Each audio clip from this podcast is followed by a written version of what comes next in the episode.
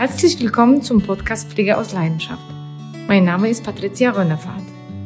In diesem Podcast geht es um rund um die Uhr Seniorenbetreuung in eigenem Zuhause. Das Thema in der siebten Episode lautet Plötzlicher Pflegefall, was ist zu tun? Herzlich willkommen zum Podcast Pflege aus Leidenschaft. In der siebten Episode geht es um den akuten Notfall. Pflegebedürftigkeit ist nichts, was man immer vorbereiten kann. Manchmal geht es auch sehr schnell, von jetzt auf gleich. Ein Sturz, ein Schlaganfall und schon braucht die Person Hilfe. Wir unterstützen in dieser Episode mit klaren Tipps, was kann man tun, wenn wirklich dieser Notfall eintritt. Patricia, seit 2013 vermittelst du Hilfskräfte für die Betreuung zu Hause. Welche Situationen erlebst du da und wie oft kommt es vor, dass plötzlich Menschen hilfsbedürftig sind und dich kontaktieren? Was rätst du? Wie gehst du vor? Wir erhalten verschiedene Anrufe.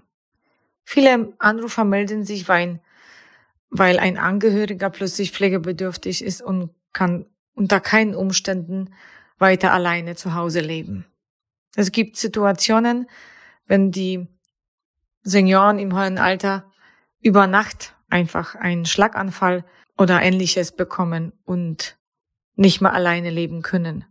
Die Angehörigen treffen sich dann zusammen, meistens in der Wohnung der Senioren, und beraten über die Situation. Sie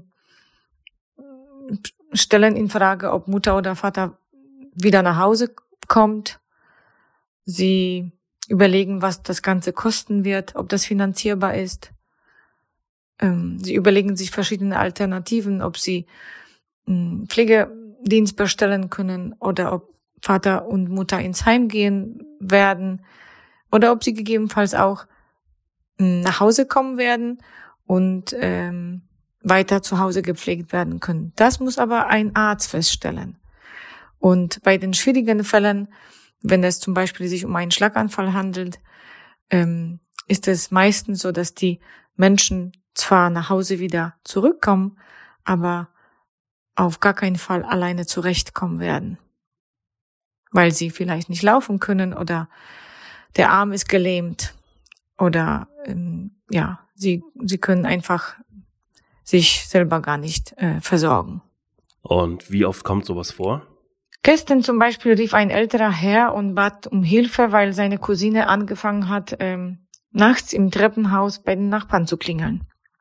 Er machte sich Sorgen und er hat zwar zugegeben, dass er ähm, schon das seit äh, mehreren Wochen beobachtet hat, aber ähm, die Demenz der Cousine macht rasante Schritte und ähm, am letzten Freitag wurde sie auf der Straße gefunden, haben sich paar Passanten gefunden, die Polizei angerufen haben und ähm, Polizei ähm, sie wieder nach Hause gebracht hat. Sie war im Nacht unterwegs mit ihrem Badelatschen. Und nachts war sehr kalt und der Vetter hat sich wahnsinnige Sorgen gemacht um sie. Deswegen hat er sich an uns gemeldet, weil er sagte, die Cousine kann auf gar keinen Fall alleine leben. Wir machen auch die Erfahrung, dass es sehr oft um einen Sturz geht und die Menschen werden pflegebedürftig. Beispielsweise im Januar rief mich zum Beispiel eine Frau an, die einen älteren Vater hat und sagte, dass er ähm, zurzeit schlecht zu Fuß ist und äh, zweimal in der Wohnung schon gestürzt ist und dass es höchstwahrscheinlich wegen der Türschwellen gewesen ist. Ich habe ihr wirklich ans Herz gelegt und äh, ihr geraten, sich schnellstmöglich ähm, darum zu kümmern, dass der Papa nicht mehr alleine in der Wohnung ist, weil äh, der nächste Sturz vielleicht äh, böse einfach enden kann. Und sie wollte sich zwei Wochen Zeit geben, um das Zimmer für unsere Hilfskraft ähm, vorzubereiten und schön einzurichten. Und es dauerte wirklich nicht lange. Zwei Tage später rief sie an, dass der Vater äh, schon wieder gestürzt ist und ähm, ins Krankenhaus gekommen ist und leider äh, Hals-Oberschenkelbruch erlitten hat. Ja, er ist mittlerweile wieder zu Hause. Nach zwei Monaten kam er heim und hat unseren äh, Betreuer Pavel, aber er ist leider im Rollstuhl mittlerweile. Und das hätte man vielleicht ähm, vermeiden können. Ähm, ein häufiger Grund auch für einen Sturz ist öfters die Dusche oder ganz oft die Teppiche. In der Dusche sollte man vielleicht eine Anti-Rutschmatte hinbringen und ähm, die Alternative ist, dass man mit den Eltern vielleicht behutsam redet und sie fragt, ob sie doch vielleicht eine Unterstützung in der Dusche brauchen, denn dann sind ähm, die Eltern auf jeden Fall auf der sicheren Seite. Und bei den Teppichen äh, bin ich eher dafür, dass man sie am besten wegräumt. Ähm, was allerdings nicht so einfach ist.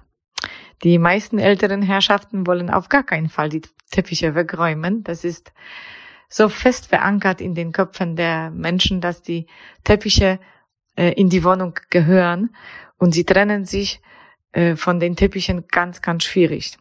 Was man aber vielleicht am Anfang machen kann, ist äh, äh den Teppich oder Teppichläufer vorübergehen mit einem äh, Klebeband zu fixieren, dass äh, man dann nicht ausrutscht.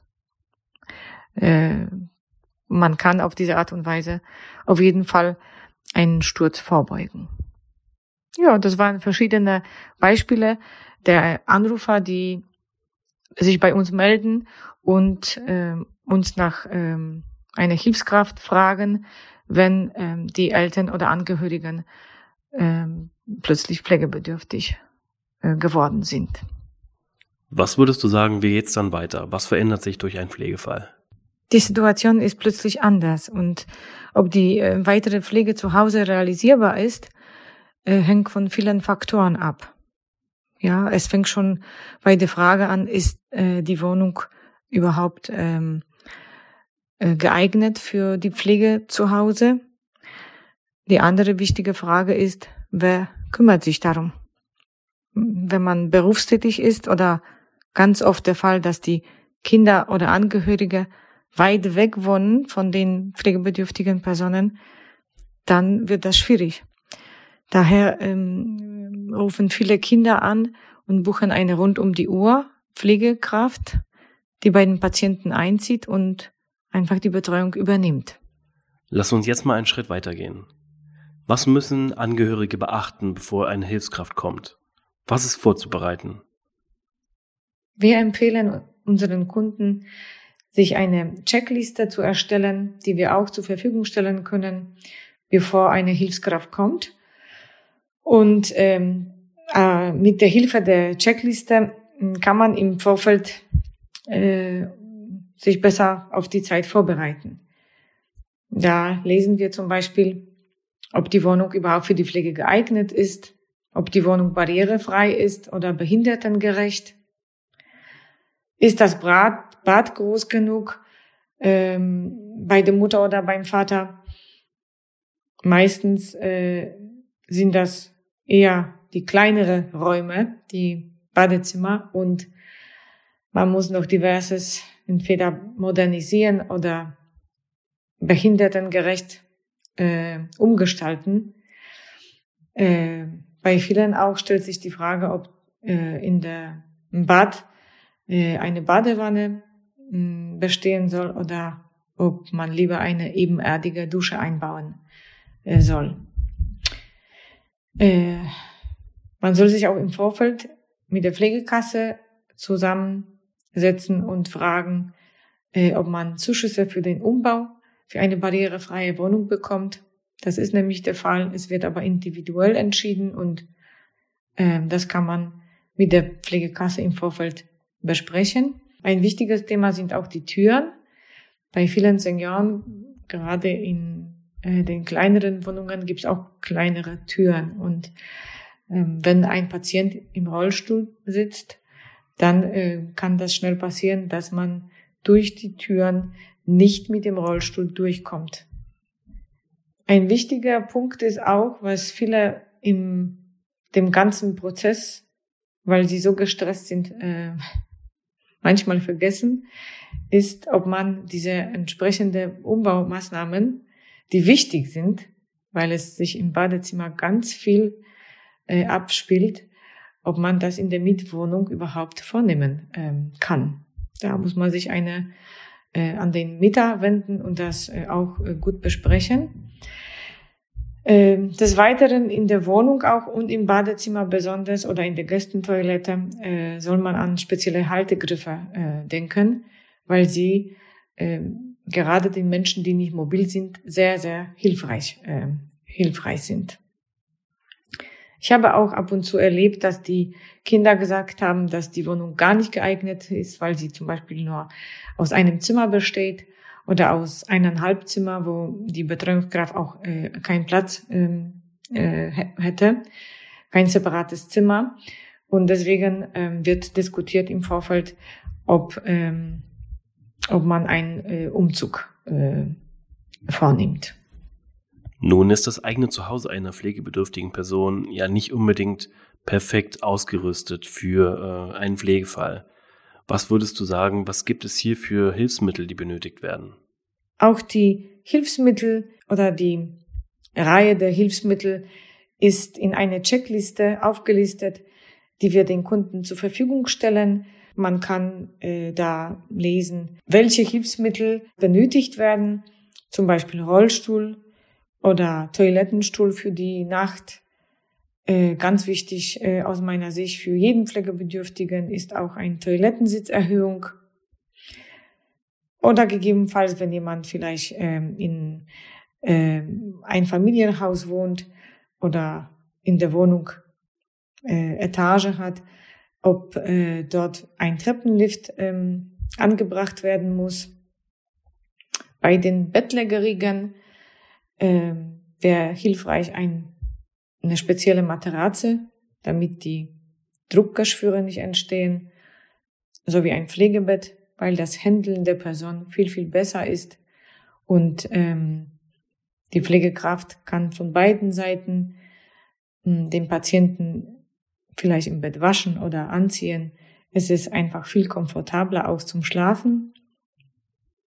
Wenn der Patient gar nicht mobil ist, kann man im Vorfeld besprechen, ob ein Patientenlifter bestellt werden muss. Wenn jemand vielleicht schlecht zu Fuß ist und ähm, sich unsicher fühlt beim Laufen, dann können die Angehörigen sich um einen Rollator ähm, bemühen oder ich habe neulich bei einem Patienten sogar gesehen, dass auf jeder Etage ein Rollator steht, ähm, damit man ähm, einen Sturz äh, damit vermeiden kann.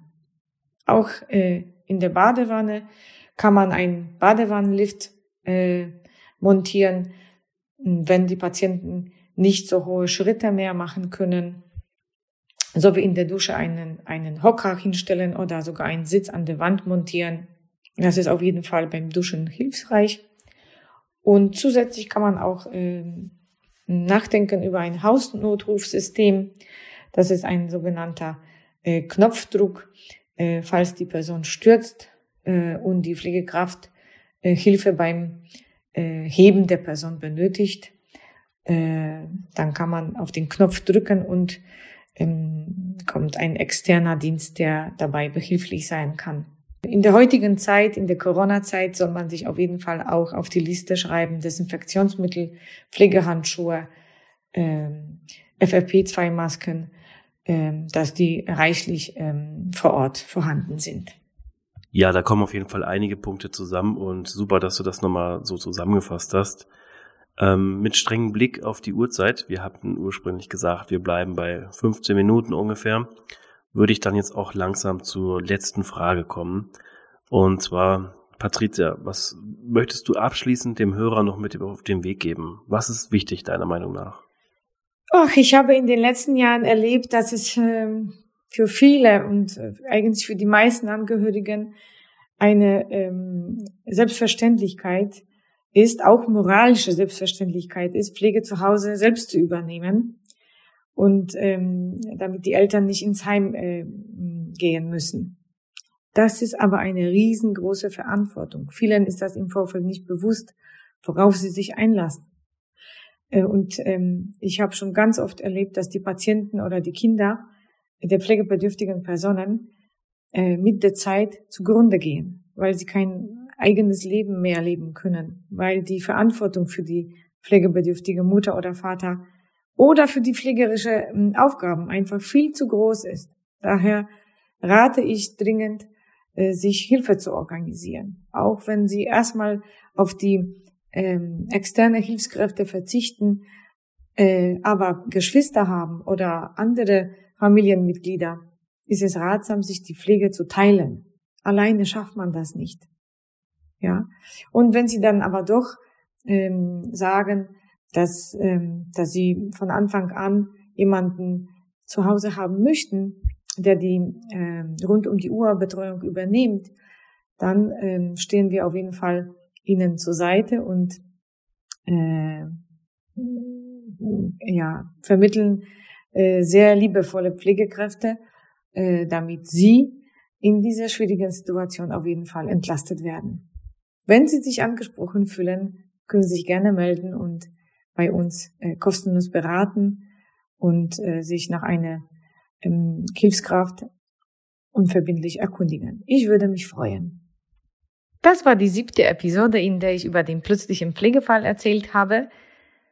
Ich freue mich, dass du die Episode bis zum Schluss gehört hast. Ich habe eine Bitte noch an dich. Wenn du paar Minuten Zeit hast, hinterlasse mir bitte eine Bewertung. Diese Bewertung ist sehr wertvoll für mich. Und wenn du allgemeine Fragen hast, kannst du dich gerne telefonisch bei mir melden oder dich erkundigen auf unserer Seite www.pflegeausleidenschaft.de. Du kannst uns aber gerne auch eine E-Mail schreiben. podcast.pflegeausleidenschaft.de. Bis zum nächsten Mal. Tschüss! Ich danke dir fürs Zuhören und ich freue mich, wenn wir uns bald wieder hören. Bei individuellen Fragen schreib mir eine E-Mail auf podcast.pflegeausleidenschaft.de oder schau dir mal meine Internetseite an www.pflegeausleidenschaft.de.